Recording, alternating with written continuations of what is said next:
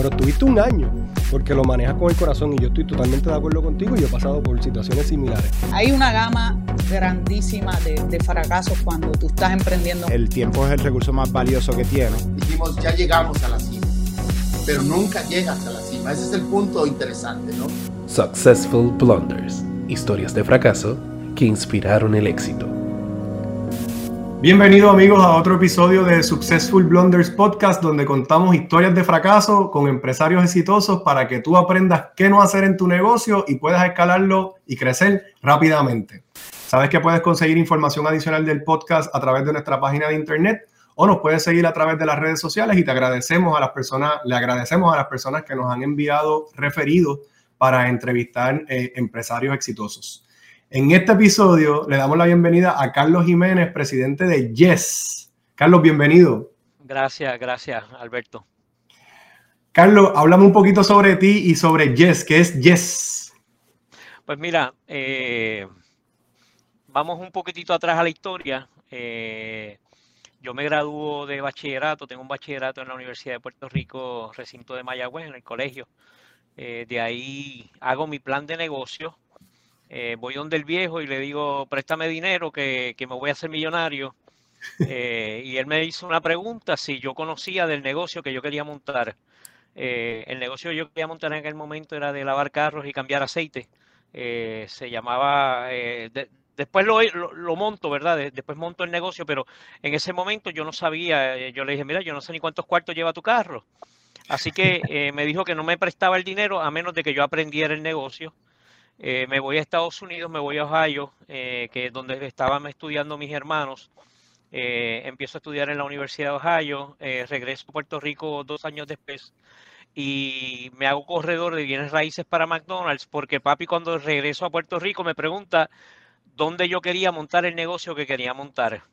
Y yo le dije que yo no sabía, así que me hizo ir a la Universidad de McDonald's y en McDonald's aprendí a cómo montar un negocio desde el cero, ¿verdad? Eh, yo, corrí los bienes raíces en algún momento, eh, le llevaba propiedades a McDonald's para, para, que ellos pudieran montarlo, así que eh, de ahí... Que todos sabemos hoy en día, todos sabemos hoy en día por la película que ese es el verdadero gran negocio de McDonald's, el, el real Ese es el negocio de... Pues yo, pues yo estuve en la Universidad de McDonald's aprendiéndolo cómo es que se hace. compré unas propiedades, monté mi negocio de lavar carro y cambiar aceite, montamos cuatro tiendas en Puerto Rico, luego vendimos varias y me quedé con varias de las propiedades. El negocio se llama Fastlane. Así que eh, para los que me conozcan, ¿verdad? Eh, o los que no me conozcan, pues eh, llegamos a tener 150 empleados, una operación bastante grande. con, que con el tiempo, en el 2013, yo decido, tomo una decisión de qué quiero hacer, si quiero continuar el negocio o entonces desarrollar lo que es Yes nosotros los habíamos fundado en el 2000, así que decido eh, eh, cerrar a, a, Fastlane y expandir a Yes. Y ahí es donde estamos ahora mismito, básicamente. En el camino, muchos cantazos y, muchas levantadas y caídas. ¿Y qué es Yes? Pues mira, Yes es una organización eh, que básicamente se dedica a fomentar el empresarismo en la juventud. Nosotros comenzamos en el 2000 con un proyecto para la Asociación de Industriales de Puerto Rico, eh, donde educamos a 100 estudiantes de escuela superior que eran los hijos de los industriales.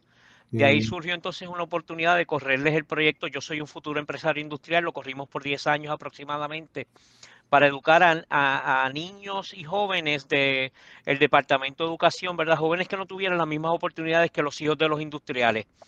Eh, y, desde entonces estamos nosotros en Yes fomentando el empresarismo desde bien temprana edad. Eh, en el 2017, 2014, nosotros decidimos hacer un proyecto universitario que se llamaba las Juntas Empresariales Universitarias eh, y, damos el salto, ¿verdad?, a, lo que es educación empresarial para universitarios y más jóvenes.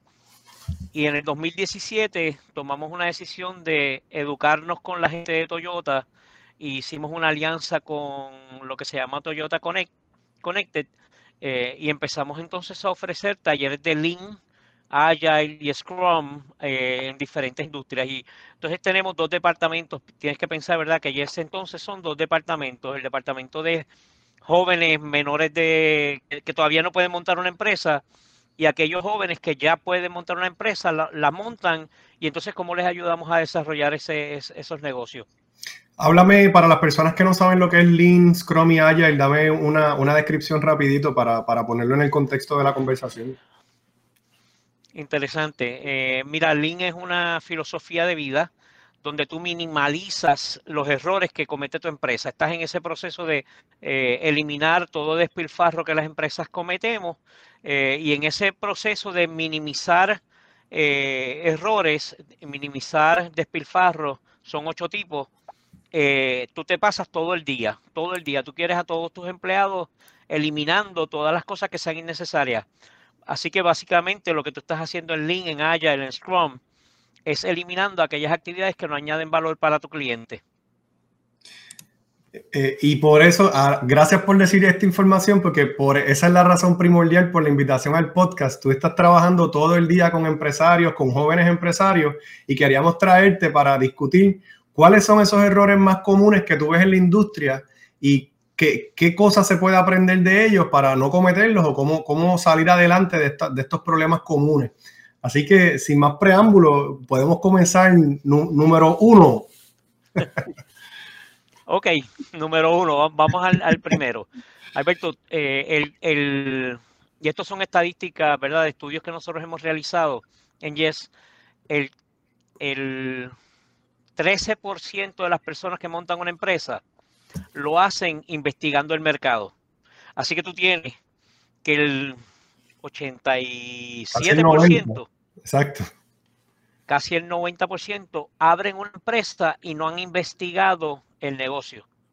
No saben nada. Lo abren por otras razones, sí. Lo abren por otras razones que no necesariamente son eh, por investigación. Así que acuérdate que tenemos, eh, eh, eso empezamos a atar, porque ¿cuánto tiempo duran los negocios? Típicamente 15 años o menos. ¿Ok? Así que cuando tú no haces investigación, ¿qué tú estás haciendo? Montando a ver si tienes suerte, estás apostando. Cuando yo trabajé para McDonald's, y yo creo que, este es el negocio, el, error más común que nosotros vemos y que es más importante. Cuando yo trabajé para McDonald's, lo, lo primero que nosotros hacíamos, sacábamos un file anaranjado, ¿ok? Y en ese file tenía una serie de preguntas que yo tenía que ir desde cuál es el profile del cliente, dónde está localizado, cuál es el trade area, cuál es mi competencia. Y nosotros en ese folder anaranjado anotábamos todo.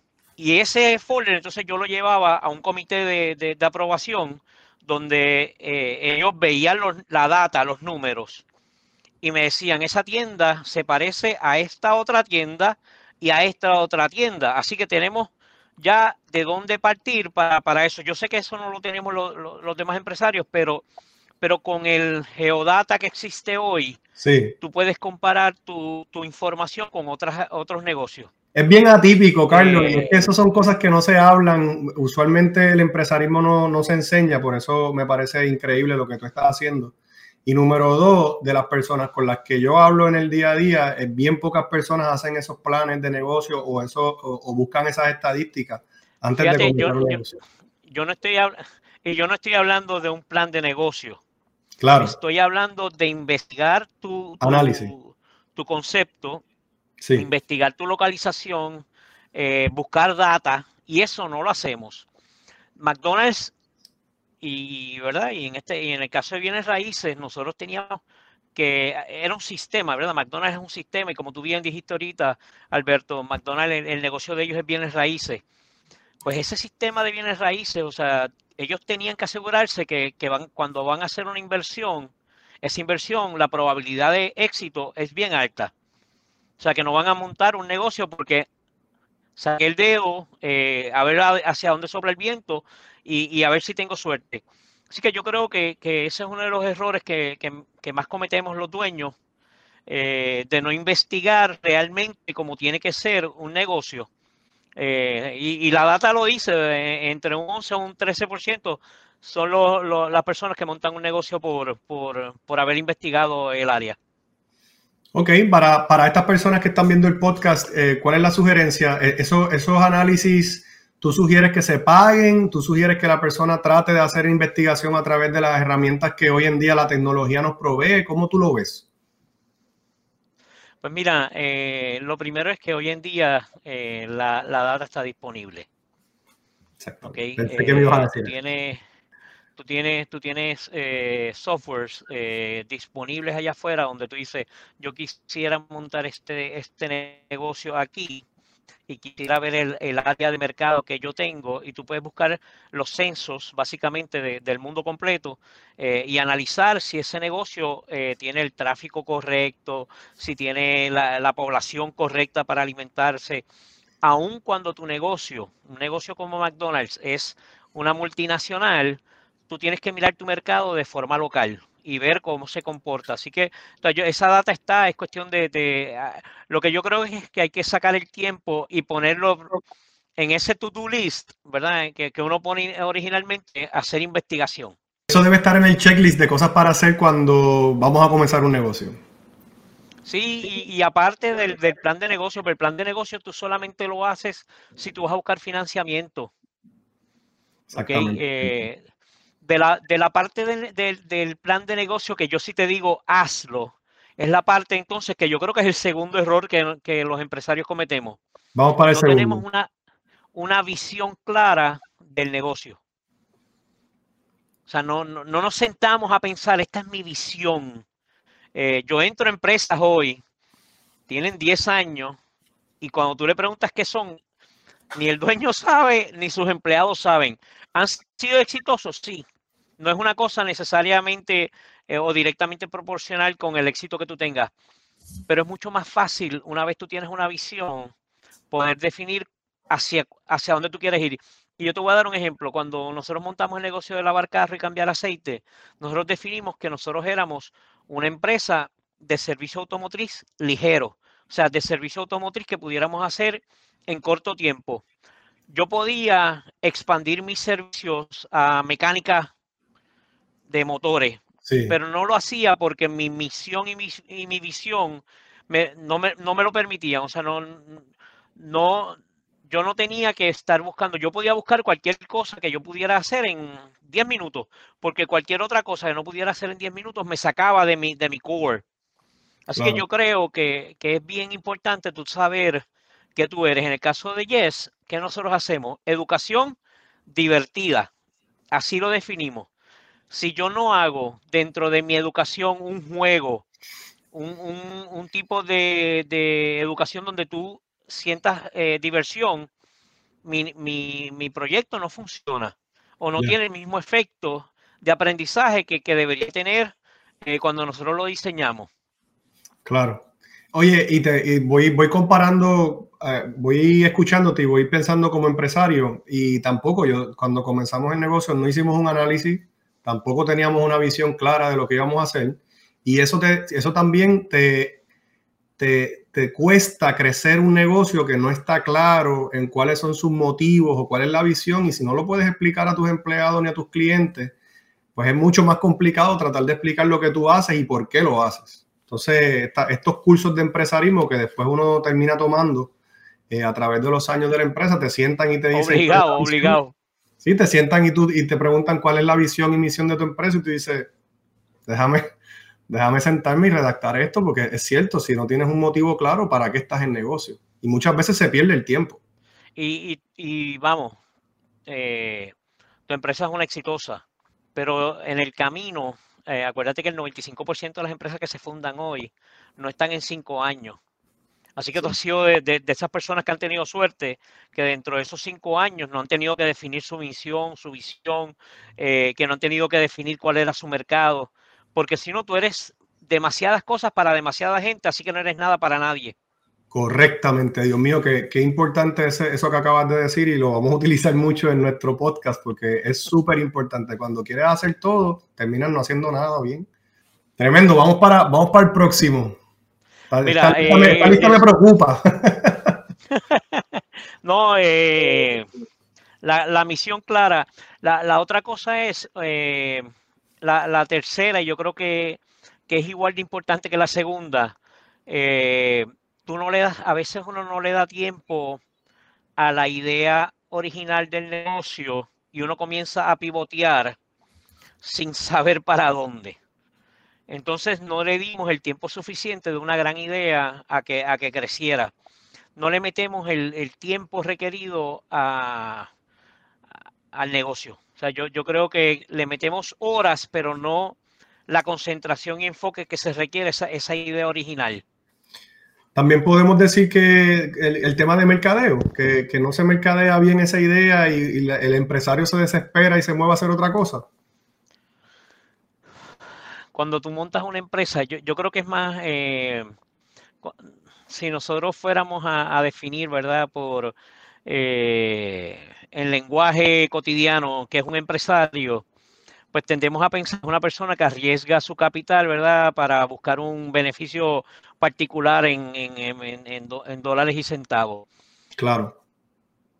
Hay unas características detrás de las personas que han tenido mucho éxito, ya sea aquí o, jugando, o tocando piano o, o jugando deporte, y es que tú tienes que ser eh, per, persistente en tu negocio, tener una visión a largo plazo y además de eso, tener pasión por lo que hace. Y a veces, como comenzamos con la pasión, comenzamos con un pasatiempo, ¿verdad? Un, hobby. Eh, tenemos la pasión, pero no necesariamente tenemos los otros ingredientes que, que, son necesarios. Eh, porque si tú, si tú al negocio no entra capital, pues tienes un pasatiempo muy caro, tienes un hobby caro. yo te he escuchado, yo te he leído decir eso por, por las redes sociales. Y, y yo creo que, eso es parte de lo que nos ocurre cuando eh, nosotros tenemos una idea, pero no le metemos el tiempo necesario eh, y, adecuadamente a esa idea. Entonces empezamos a cambiar eh, y típicamente cuando tú te eh, te das cuenta de las personas que han tenido mucho éxito, son laser focus, se mantienen enfocados en, en, en algo por un periodo largo en lo que el proyecto sale. Hoy en día nosotros podemos verlo, eh, ah, que esa startup lleva 15 años o 12 años, porque ahora mismo el tiempo no necesariamente es lo que determina si es una startup o no, es cuando claro. empezamos a hacer dinero. Claro. Pero mientras ellos están, como, como, como el formato hoy de, de, hacer una empresa ha cambiado un poco. Ahora tú vas, levantas capital, el, el, mayor capital posible que tú puedas, para entonces poder hacer eso que tú tienes planificado. Claro. Antes, ¿verdad? Antes uno, uno pensaba, o, o, la mayoría de los empresarios pensamos, yo voy bootstrapping, yo voy poco a poco y esto me va a llevar al próximo. Pues estas empresas de, de, de carácter global que se están formando, lo que se llama eh, eh, Global Companies eh, uh -huh. o Born, Born Global, levanta el capital bien alto y ese capital bien alto entonces les, les permite eh, hacer la empresa como ellos la habían imaginado desde el origen. Eh, y eso es lo que yo creo que, que también tenemos que, que, ver, que a veces no levantamos capital por miedo a endeudarnos. ¿Ok? Ese es otro de los errores muy comunes que el capital no es suficiente para, para montar la empresa y darle el tiempo necesario a, a que la empresa madure. Totalmente también de acuerdo. El tema de cuando las compañías están eh, funded o que, o que consiguen capital, eh, la dinámica es totalmente diferente porque tú tienes el tiempo y el dinero para realmente enfocarte.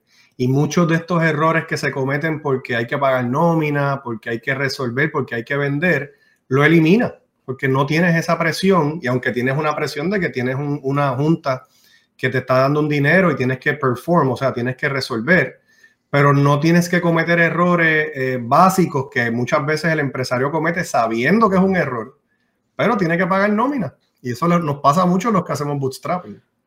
Claro, pues cuando tú haces bootstrapping, que, que y es una buena forma también de empezar, pero lo, lo, que estoy hablando, ¿verdad? Es que por falta de capital o por falta de enfoque, eh, por falta de, de mantenernos enfocados en, en, la idea original, no le damos el tiempo suficiente y tiene que ver, ¿verdad?, con, con los recursos que tenemos que también son limitados. Totalmente, totalmente. Ok, tiene, da, dame otro. Eh, ¿Cómo ha estado duro para empresarios?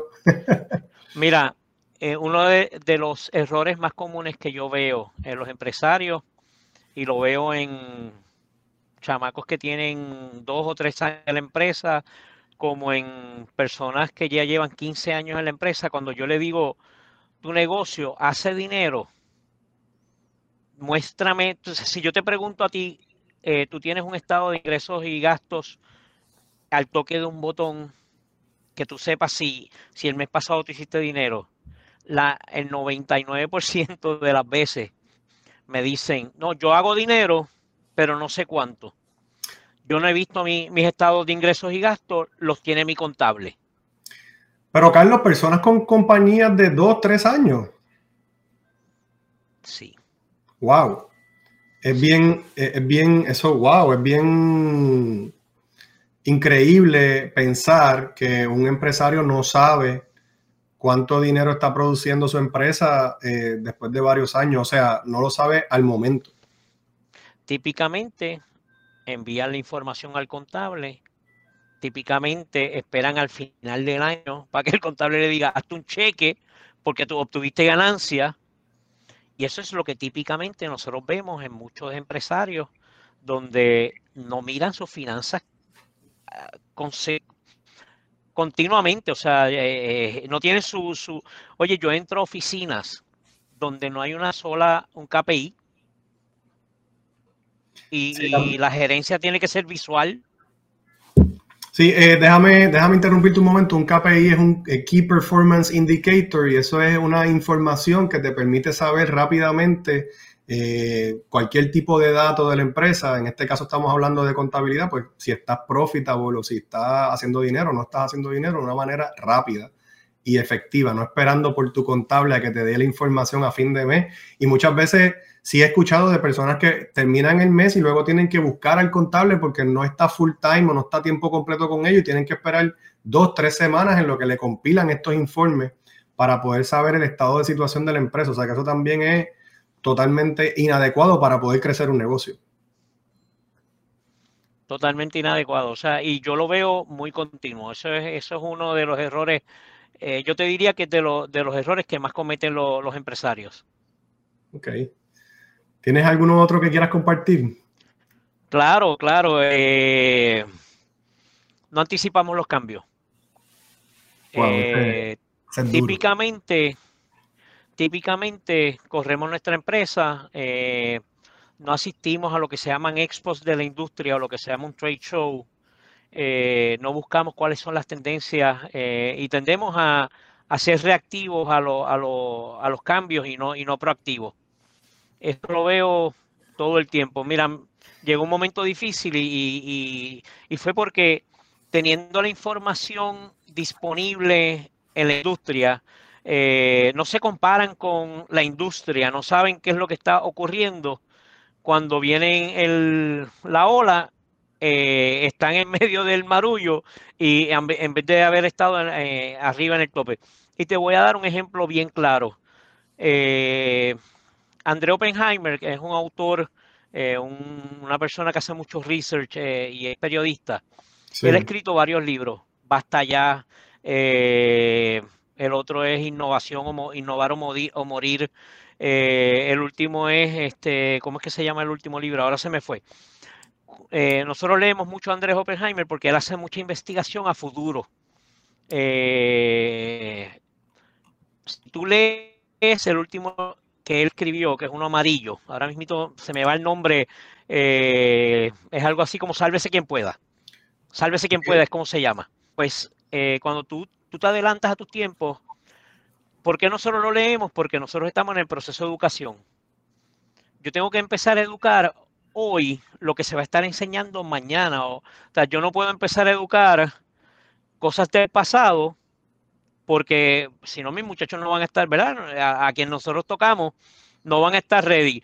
Nosotros empezamos a hablar de, de Lean Startup como cinco años antes de que Eric Ries lo hiciera, pero era porque ya se estaban haciendo investigaciones sobre eso.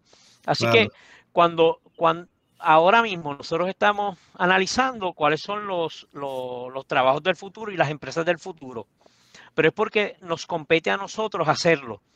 Así que uno de los errores que, cometemos los empresarios es no hacer esa investigación a futuro de hacia dónde se dirige la, industria, la empresa a la, que, a la que tú estás trabajando o la que tú estás haciendo.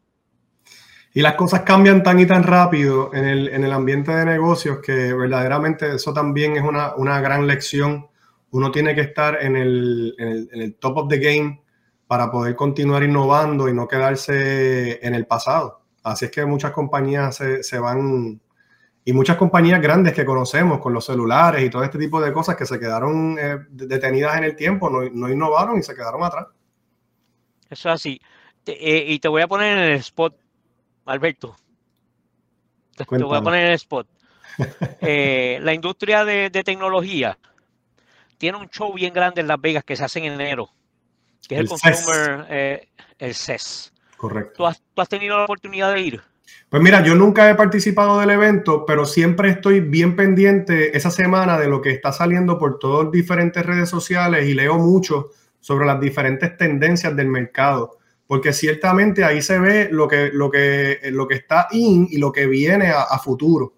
Entonces, eh, he estado coqueteando siempre con, con estar allí, no, no, lo he logrado por, por diferentes razones, pero siempre estoy bien pendiente de lo que está pasando, estoy conectado, estoy en el día a día viendo eh, newsletters y cosas en vivo que están saliendo a través de las redes sociales. Sé que se me queda mucho sin ver porque hay muchas cosas que no las cubren, pero por lo menos uno ve highlights y ve lo que está pasando en la industria pues nosotros tenemos la costumbre de ir un año sí, un año no al Consumer Electronic Show, porque ahí tú ves los jugadores más grandes de todas las industrias, porque como es tecnología, tú vas sí. a ver automotrices, tú vas a ver de educación, tú vas a ver de, de, de muchas cosas.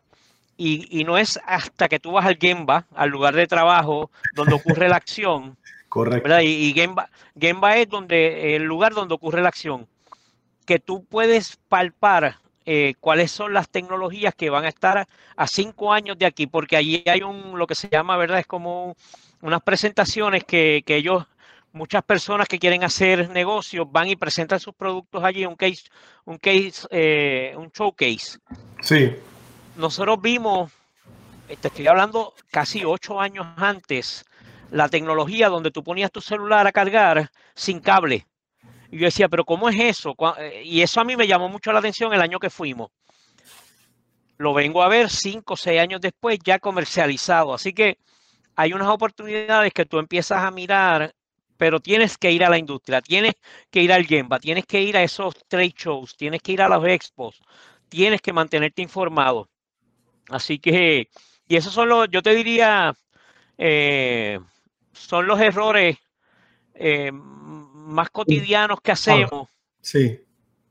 Más sí. cotidianos que hacemos y, y, que no le prestamos atención y, y, que deberíamos prestarle atención cuando estamos montando una empresa o corriéndola.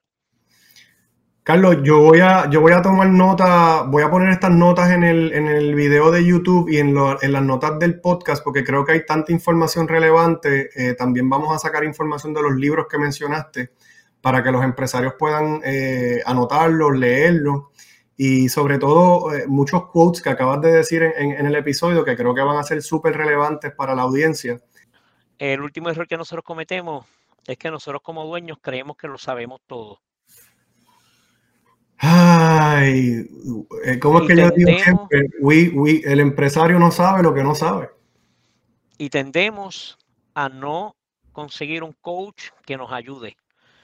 Pero tú tienes jugadores de grandes ligas en béisbol, en baloncesto, en, no importa el deporte, no importa la disciplina, tienen grandes coaches que les ayudan a buscar esa diferenciación que nos permite ser, eh, maximizar nuestro juego.